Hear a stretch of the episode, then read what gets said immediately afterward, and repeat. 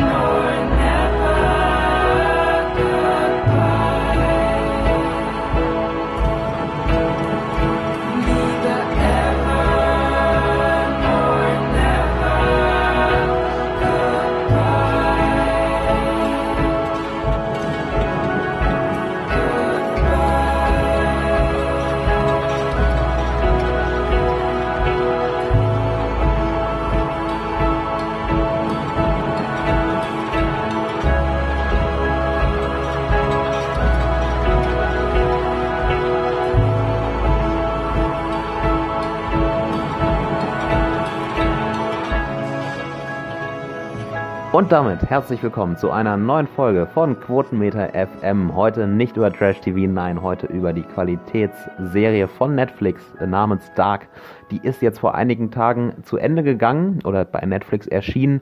Ich habe mir das Serienfinale angeschaut und weil ich von Anfang an, von Staffel 1 an, die Serie immer zusammen mit meinem Bruder geschaut habe, kommt es heute zu einer kleinen, ja sozusagen Weltpremiere bei Quotenmeter FM, der erste Podcast mit meinem Bruder und mir. Hallo Benedikt.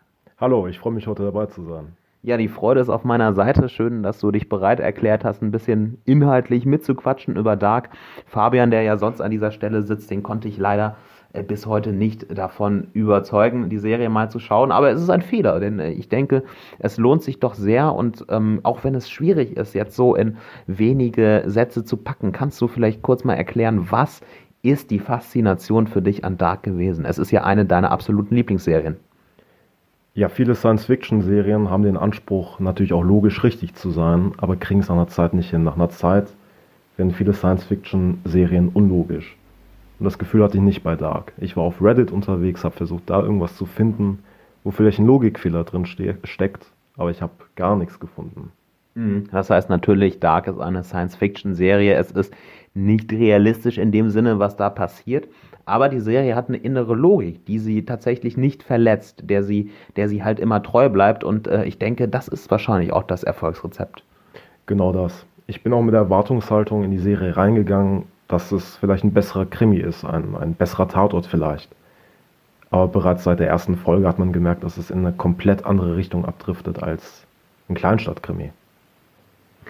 Gerade am, am Anfang hieß es ja von vielen Medien auch, naja gut, das ist so ein bisschen äh, jetzt äh, die deutsche Antwort auf Stranger Things. Ich habe Stranger Things selber nie gesehen. Äh, du hast Staffel 1 gesehen. Ist das nach dem Ende von Staffel 3 noch so haltbar? Ich habe auch nur Staffel 1 gesehen, weil es mich einfach nicht, nicht gefangen hat. Ich fand es zu simpel im Vergleich zu Dark. Die Serie war zweifelsfrei gut. Ähm, aber ich finde es auf keinen Fall vergleichbar. Bei Stranger Things hat man viel mehr diese übernatürlichen Kräfte. Man hat diese Schattenwelt. Und Dark ist in seiner Logik nicht, nicht irgendwie abhängig von irgendwelchen übernatürlichen Kräften. Das Zeitreisen ist natürlich Science Fiction. Die Welten, wer weiß, was die Physik bringen wird, aber sind im Moment auch noch Science Fiction. Ähm, aber da kommt ganz ohne irgendwelche übernatürlichen Kräfte, ohne Monster und sonst was aus. Und das ist der große Unterschied, finde ich, zu Stranger Things. Hm. Ja, der äh, Spiegel, das war ganz interessant. Der Presse wurden damals, bevor Dark erschienen ist, ich glaube, die ersten vier Folgen von Staffel 1 zur Verfügung gestellt. Und da war ja noch gar nicht abzusehen, wohin sich das entwickelt. Ja, es war klar, Dark beginnt mit dem ähm, Selbstmord von Michael Kahnwald, der Vater von Jonas. Äh, das ist äh, eine der Hauptfiguren oder die Hauptfigur. Und äh, dann geht es irgendwann los, dass man merkt, okay, man ist in den 80ern, es hat was mit Zeitreisen zu tun. Und was sehr spannend ist, der Spiegel hat damals in der Rezension geschrieben, ähm, Dark überzeugt dann am wenigsten, wenn die Erzählung auf metaphysisches Gemix setzt. Ja? Und äh, das ist ja auch etwas, also den Eindruck, den die Kritiker von Dark hatten, so ein bisschen krimilastig. Und dann ist es doch irgendwie äh, äh, eine Science-Fiction-Serie, hatten die ja auch ganz falsch auf dem Schirm. Ja, sehe ich genauso. Gut, dann in äh, Staffel 1 sehen wir, wir haben erstmal die äh, zwei Zeitebenen. Wir sind in den, in den 80ern und in den äh, 2020ern, glaube ich, oder 2019. Genau. Dann kommt ähm, eine dritte Zeitebene dazu. Ähm, wie würdest du sagen, also wann, wie, wie, wann fandest du Dark so richtig kompliziert? So richtig kompliziert wurde es für mich Richtung Ende Staffel 1, als man gemerkt hat, dass Jonas Kahnwald der Fremde ist. Als man gemerkt hat, dass die Charaktere sich untereinander durchgehend beeinflussen. Ab dem Punkt wurde es für mich wirklich kompliziert, aber auch gerade erst dann richtig interessant. Ja, vielleicht kann man das auch nochmal sagen. Es, es, ist wahrscheinlich schwierig für all die, die es nicht gesehen haben, aber äh, dieser Michael Kahnwald, der Vater von, von Jonas, der Hauptfigur, es wird ja relativ schnell schon klar, dass das Mickel ist, ähm, der Sohn von, von Ulrich Nielsen. Ähm, und dieser Mickel verschwindet halt in der Jetztzeit, landet in den 80er Jahren, wird dann da großgezogen von einer Krankenschwester, glaube ich. Ja, genau. Genau, und äh, wächst dann halt auf und äh, wird dann halt zu Michael Kahnwald. Und das ist ja der erste Punkt, wo wir sehen, okay, diese Familien, diese, ich weiß nicht, wie viele Familien sind es in Dark, vier große Familienstammbäume, die hängen irgendwie miteinander zusammen. Ich weiß gar nicht, wann, wann wird einem bewusst, dass es da noch mehr Verbindungen gibt zwischen den Familien? Weißt du das? Ich meine, gegen Ende Staffel 1 wird schon klarer, dass die Familien auch untereinander verwandt sind, auf jeden Fall. Also ab dem Punkt, dass, ähm, als man gemerkt hat, dass Michael Kahnwald auch zur Familie Nielsen gehört, war ihnen schon klar, dass der Stammbaum irgendwie ein Kreis sein muss in Dark. Hm. Jetzt, ich weiß gar nicht, ob du dir das erklären kannst. Es ist super, äh, super kompliziert. Also wenn man bei Wikipedia mal durchzählt, man kommt auf insgesamt 42 Personen. Ja äh, aus verschiedenen Familienstammbäumen, die aber irgendwie zusammenhängen. Dann hatte mal der was mit dem, dann ist der von den 2000ern in jene Zeit gereist, hatte da dann eine Beziehung mit dem und hat wieder ein Kind bekommen und so. Es wird super verwirrend, super kompliziert. Also man kommt auf über letztendlich 70 Charaktere. Ähm, und da den Überblick zu behalten, das, das, das ist unglaublich schwierig. Kannst du dir erklären, warum diese Serie trotzdem extrem erfolgreich unterwegs ist? normalerweise, wenn ich mich vor Netflix sitze, setze und wie How I Your Mother oder Two and a Half Men oder ich weiß nicht was, The Walking Dead schaue, dann setze ich mich vor den Fernseher und schalte erstmal ab. Ich brauche mich nicht groß zu konzentrieren, aber das haben wir ja auch gemacht. Wir haben die Serie mittendrin pausiert. Wir haben überlegt, wir haben Theorien gesponnen, wir haben alles das gemacht, was wir bei anderen Netflix-Originalen oder anderen Serien niemals machen würden. Und genau das ist es. Man setzt sich bei Dark nicht vor den Fernseher und schaut sich die Serie an und konsumiert sie einfach, sondern man befasst sich richtig mit der Materie. Und ich denke, das ist der große Punkt, warum die Serie so verdammt erfolgreich geworden ist. Mein Argument wäre auch so ein bisschen, also in Deutschland sind Krimis sehr beliebt. Der Tatort holt jeden Sonntag mit Erstausstrahlungen 8, 9 Millionen Zuschauer.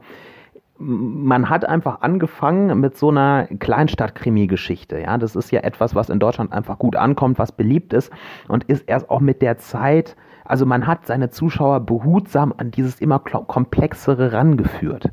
Ich glaube, dass das tatsächlich auch äh, mit zum, zum Erfolg beigetragen hat. Auf jeden Fall, ja.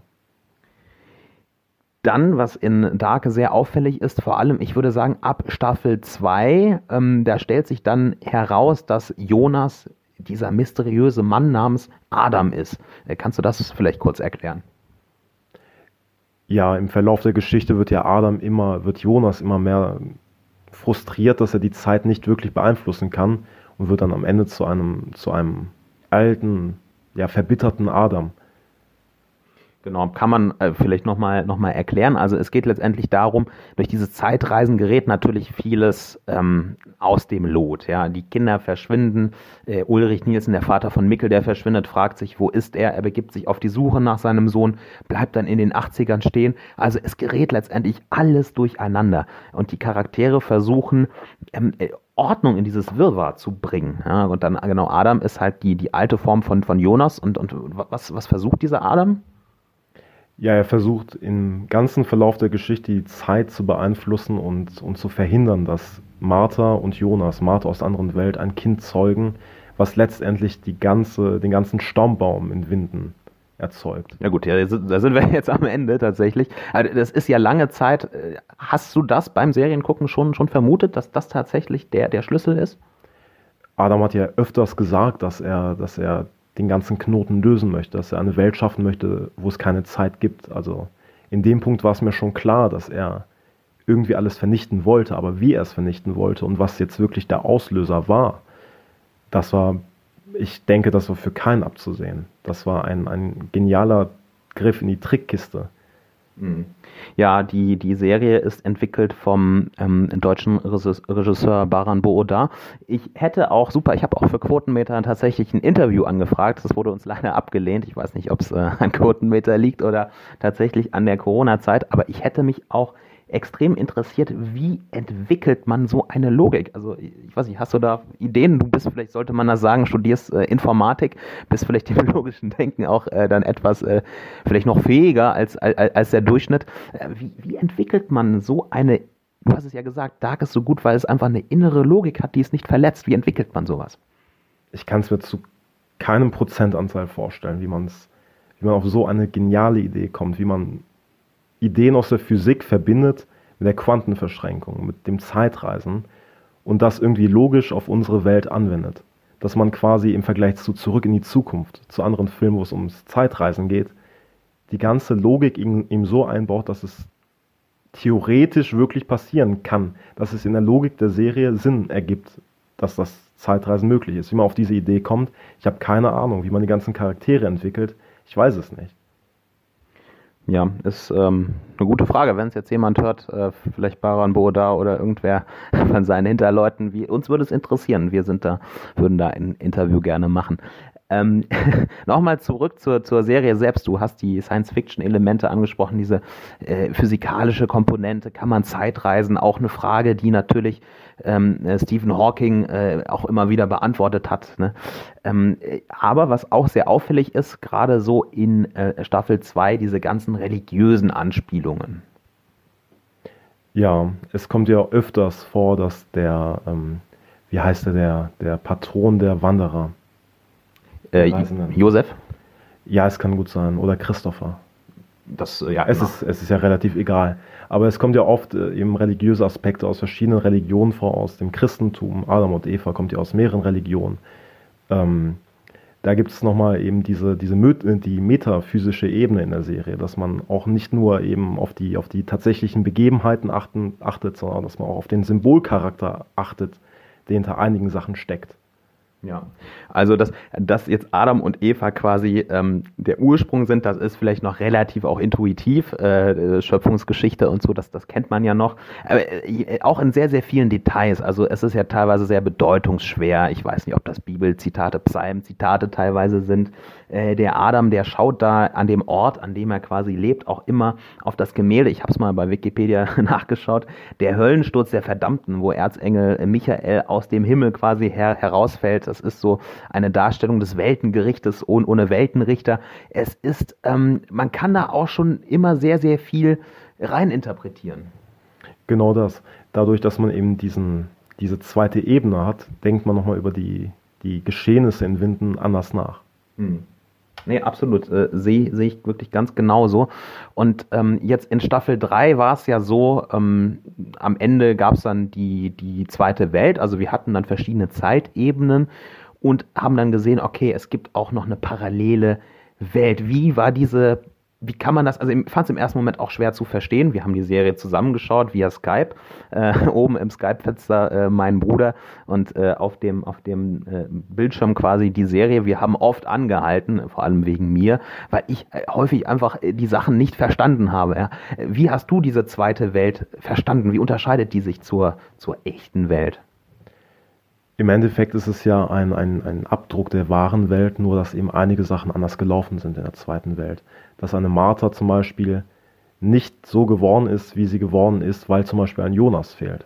Mhm. Dass einfach einige Komponenten fehlen, weswegen einiges einfach nicht so funktionieren kann wie in der anderen Welt. Mhm. Ja, super interessante, ähm, interessanter Aspekt. Hättest du damit gerechnet, dass man neben diesen fünf Zeitebenen, die wir am Ende haben, oder sechs sogar, noch eine zweite Welt aufmacht?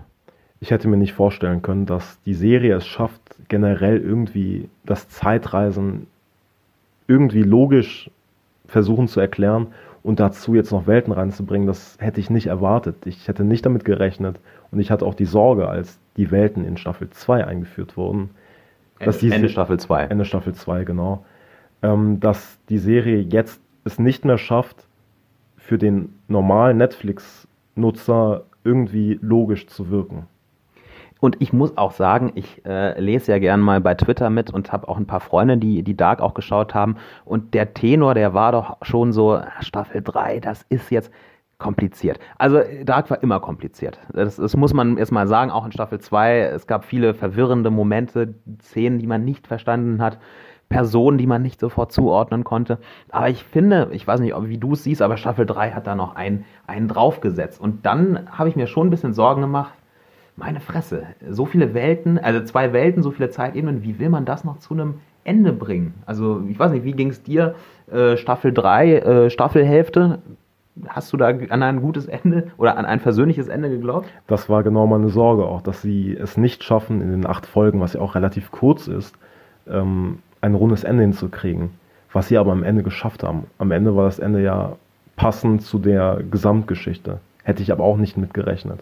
Ja, also du, also ich gehöre ja nicht zu den Leuten, die Game of Thrones geschaut haben, aber du hast ja Game of Thrones geschaut. Das Ende versöhnlicher als bei Game of Thrones? Ich halte das Ende von Game of Thrones für absolut misslungen. und ähm, das Ende von Dark ist, die haben sich Zeit gelassen beim Ende und es ist rund. Und das sind die zwei Punkte, die für mich ein Ende gut machen. Und das haben sie beides geschafft. Und das ist, wir reden ja öfter auch über Serien, das ist auch immer das, was du sagst. Es kommt immer auf die innere Logik der Serie an wird die irgendwo verletzt oder, oder halt nicht. Ne? Und das ist bei Dark, glaube ich, äh, das Kriterium, was es einfach gut macht. Ne? Man versteht vielleicht noch immer nicht alles, vielleicht muss man die Serie einfach ein zweites Mal nochmal ganz durchschauen. Aber das Schöne ist ja auch, ich bin gestern unterwegs gewesen am Abend und mir sind nochmal ein paar Sachen eingefallen, über die ich gar nicht nachgedacht habe. Man Zum Beispiel? über die Serie nach. Ich weiß nicht mehr genau, was es war, aber mir ist etwas eingefallen in den Kopf. Da dachte ich mir, ja, das ist auch noch ein, ein Punkt, der die Serie nicht komplett verändert, aber der auch bedacht wurde, der auch Sinn macht. Und je länger man über die Serie nachdenkt, desto mehr Punkte findet man heraus, worüber sich die, die Produzenten wirklich viele Gedanken gemacht haben müssen. Ja, wir wurden nicht bezahlt von Baran Booda. Nein, wir finden, fanden Dark wirklich sehr, sehr gut.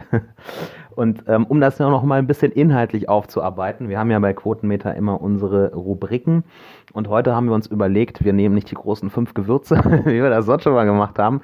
Nein, wir reden über die fünf Dark-Momente, damit wir das jetzt auch noch inhaltlich vielleicht ein bisschen stärker aufarbeiten können. Die fünf Dark-Momente, die für uns na, sagen wir mal, Aha-Momente waren, die Aha-Erlebnisse dargestellt haben. Ja, ich habe erstmal überlegt, schaffen wir zehn Momente zusammen? Also auf unserem ersten Entwurf standen 15 Momente. Es war überhaupt kein Problem. Daran sieht man ja auch, wie, wie genial oder wie häufig diese Serie äh, tatsächlich ihre Zuschauer äh, mitnimmt, auch in andere Richtungen. Und ähm, ich würde vielleicht mal einfach anfangen, wenn das in Ordnung ja, ist. Klar. Genau, und da habe ich als ersten Moment, Aha-Moment, großen Aha-Moment der Serie, dass Michael Kahnwald Mikkel Nielsen ist. Nielsen hieß er, ne? Ja, genau. Ja, genau. Ähm, das war für mich der erste Aha-Moment, weil da wurde doch klar, ähm, wir haben es eben schon gesagt, die Familien hängen irgendwie miteinander zusammen. Und dieses Zitat, was ich eben am Anfang gesagt habe, das äh, zigtausendmal in Dark vorkommt, der Anfang ist das Ende und das Ende ist der Anfang, da wird ja bewusst, okay, klar, es ist irgendwie ein Kreislauf. Also äh, Michael, ähm, äh, nee, Mickel verschwindet, Mickel wird zu Michael, Michael bringt sich um und es passiert immer wieder. Das war, da hat die Serie das erste Mal ihre Logik offenbart, deswegen ist das für mich so einer der großen Aha-Momente gewesen. Wie ist es bei dir? Meiner fängt ein bisschen früher an, das habe ich schon gesagt. Als ich ähm, die Serie angefangen habe zu gucken, dachte ich, es wird ein besserer Tat oder es wird ein, ein Krimi. Aber das hat die Serie ja relativ schnell abgelegt. Und für mich war es ein Aha-Moment, als ich gemerkt habe, die Serie, die driftet in eine Richtung, die fernab von einem Krimi ist. Mhm. Also auch so ein bisschen dieser, dieser Mickel-Moment vielleicht? Ja, genau. Das spielt damit rein, sicherlich. Mhm. Aber genau, war auch schon vorher so ein bisschen klar, dass es auch eine 80er-Ebene gibt. Ja, für mich war auch ein, ein großer Moment ähm, in, in Staffel 1 auch, als Ulrich Nielsen, äh, der Vater von Martha und äh, der, der Polizist, ähm, versucht, die Geschichte zurückzudrehen, indem er in die 50er oder in die 80er? In die 80er, meine ich. Er reist in die 80er und äh, sein Bruder ist ja damals auch verschwunden. Genau. Genau, das muss man auch sagen. Ähm, der Bruder ist damals verschwunden und er versucht quasi den Mann, der seinen Bruder umgebracht hat, Helge Doppler, oder er vermutet das? Er vermutet das auf jeden Fall. Er vermutet das. Okay. Er, also äh, habt bitte Nachsicht, das ist wirklich sehr, sehr kompliziert. Wir haben den Stammbaum hier, hier auch auf nebenbei. Es ist wirklich kompliziert. Äh, Fakt ist, äh, Ulrich Nielsen versucht Helge Doppler ähm, umzubringen. Und was passiert? Ja, im Endeffekt das, was auch in der Zukunft passiert. Helge Doppler ist einfach nur verletzt, aber nicht tot. Genau, er schafft es nicht. Äh, deswegen für mich auch ein großer Aha-Moment. Uh, Ulrich Nielsen reist zurück, versucht Helge Doppler umzubringen, sodass er nicht seinen Sohn, äh, seinen Bruder, pardon, seinen Bruder umbringen kann, wie er glaubt, und es geht nicht.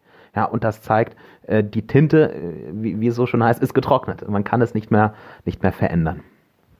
Dann mache ich auch mal direkt mit Ulrich Nielsen weiter. Ähm, die Szene, als Ulrich Nielsen in den es war in den 80ern sein, sein Sohn Mickel trifft in seiner jungen Form.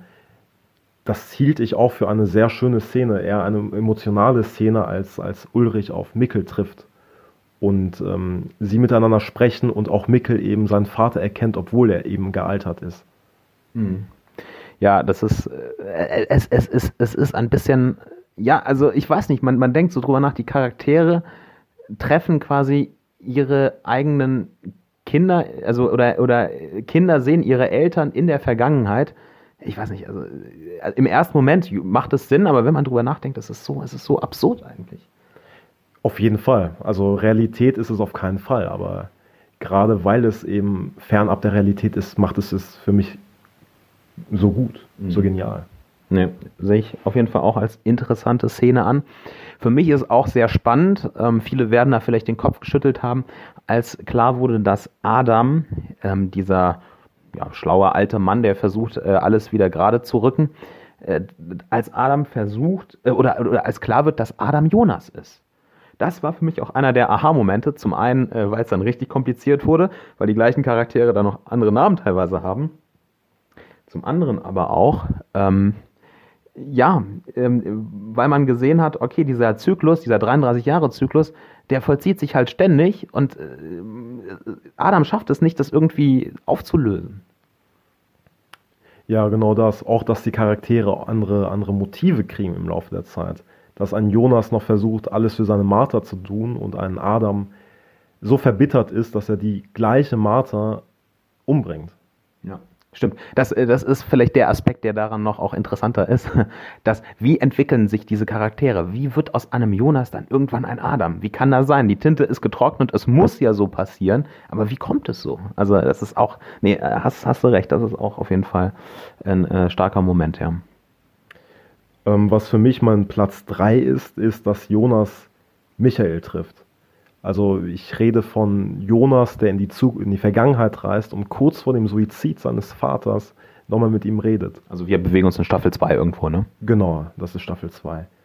Ähm, und dass er dann am Ende merkt, dass nicht sein Vater sich wirklich selber umbringen sollte, sondern dass er der Auslöser ist, weswegen sich sein Vater umbringt. Und als Claudia reinkommt und ihm das sagt, das war für mich ein Moment, wo ich gemerkt habe, die Charaktere sind im Endeffekt auch selber schuld, dass die Sachen so passieren, wie sie passieren. Ein Jonas ist im Endeffekt mitschuld daran, dass sein Vater Suizid begangen hat. Ja, und egal was er macht, äh, so, so, so richtig er es versucht zu machen, er wird es halt immer noch falsch machen, weil der Lauf der Dinge ist einfach so, wie er, wie er ist. Genau, die Tinte ist getrocknet, der Lauf ist geschrieben. Ja. Auch auf jeden Fall. Also ich meine, es ist auch ein bisschen analog zu der Szene, wo, wo Ulrich Nielsen versucht, Helge Doppler letztendlich auszuschalten. Ne? Genau, ja. Also, und das ist vielleicht auch das Starke. Der wird, bleibt sich die Serie immer treu äh, und sagt, nein, es geht einfach nicht. Ja? Und über das Ende müssen wir gleich natürlich nochmal kurz quatschen. Aber ähm, ja, sehe ich auf jeden Fall ganz genauso wie du. Ja, für mich Platz, äh, oder Platz 7, äh, oder, oder mein, mein, mein, mein vierter großer Moment, Aha-Moment in Dark war die Erkenntnis, dass äh, Eva Martha ist. Ja? Dann äh, hatten wir wirklich so auch ein bisschen den Gegenspieler zu Adam. Bei Adam war ja nicht klar, ist der jetzt böse, ist der gut. Ich finde es generell schwierig bei den Figuren in der Serie. Sind die böse, sind die gut? Das kann man nicht so klar sagen, oder? Nee, gibt es nicht. Nee, gibt es eigentlich gar nicht. Ne? Ähm, genau, äh, dass Eva Martha ist. Ja, das, ähm, dann wurde es, ging es auch so langsam in die Richtung, dass klar wird, okay, Adam und Eva, der Ursprung. Ähm, für mich ein starker Moment, weil es einfach nochmal die Richtung vorgegeben hat äh, in Staffel 3, in die dann auch das Staffelfinale zeigt. Was für mich mein absoluter Platz 2 ist, als Martha von Adam erschossen wurde und als Martha von, also Martha aus der zweiten Welt von Adam durch, durch die Zeitmaschine, durch, durch das schwarze Loch, ich weiß nicht, was es darstellen soll, aber als Adam zweimal Martha quasi tötet, obwohl Jonas bzw. auch Adam später noch Emotionen für, für Martha empfindet. Man sieht ja in der letzten Szene, dass dieser Adam, obwohl er verbittert und alt geworden ist, noch immer Emotionen für Eva hat. Und genau das ist für mich ein starker Moment, weil da sieht man im Endeffekt, dass Martha und Jonas sich lieben, aber dass sie sich trotzdem nicht lieben können oder nicht lieben dürfen. Und das ist für mich eine, eine Analogie im Endeffekt auch zu Romeo und Julia irgendwie in einer gewissen Art und Weise. Mhm. Zwei Liebende, die durch den, durch den Lauf der Dinge nicht zusammen sein dürfen. Ja, es ist, ja, ja, es ist sehr bedeutungsschwer und letztendlich ist es dann doch wieder äh, das, was so viele Filme und Serien ausmacht, ne? die Liebe, die irgendwie nicht sein darf. Genau, ja. Äh, stimmt schon. Ähm, ja, vielleicht noch, noch eine Sache dann auch in, Staffel 3, die auch sehr, sehr maßgeblich ist für die Lösung des, des Endes, dass dieser Unbekannte, ähm, ja, der Name bleibt uns ja bis zum Ende unbekannt, der tritt immer in allen drei Zeitebenen quasi auf, als äh, Kind, als Mittelaltermann und als Altermann und äh, wo nicht klar ist, wer das ist und wo sich herausstellt, es ist der Sohn von, dieser jo äh, Unbekannte, der Sohn von Jonas und Martha. Und er bringt ja das alles, den Stein zum Anstoß. Kannst du, kannst du das erklären? Genau, er, das besser als ich. Er ist auch äh, dafür verantwortlich, dass der Störfall in den 80er Jahren überhaupt auftritt. Er ist verantwortlich für den Bau des Kraftwerks und er kämpft für Eva, für den Erhalt des Knotens. Und deswegen ist er im Endeffekt der Auslöser von den ganzen Problemen, die in Winden auftreten. Genau, der Sohn von ähm, Jonas und Martha von Adam und Eva, ja. Und äh, dann wird ja auch relativ klar, ähm, ich weiß nicht, ob da ein Moment 10 damit zusammenhängt, ähm, was in der Serie gemacht werden muss, um den Knoten zu lösen. Oder was ist dein, dein, dein letzter großer Moment? Mein letzter großer Moment ist, dass Tannhaus und Claudia die wahren, die wahren relevanten Personen in der Serie sind. Im Endeffekt dachte man immer, dass das Tannhaus ein, eine, eine Marionette ist, die benutzt wurde, um die Zeitmaschine zu bauen.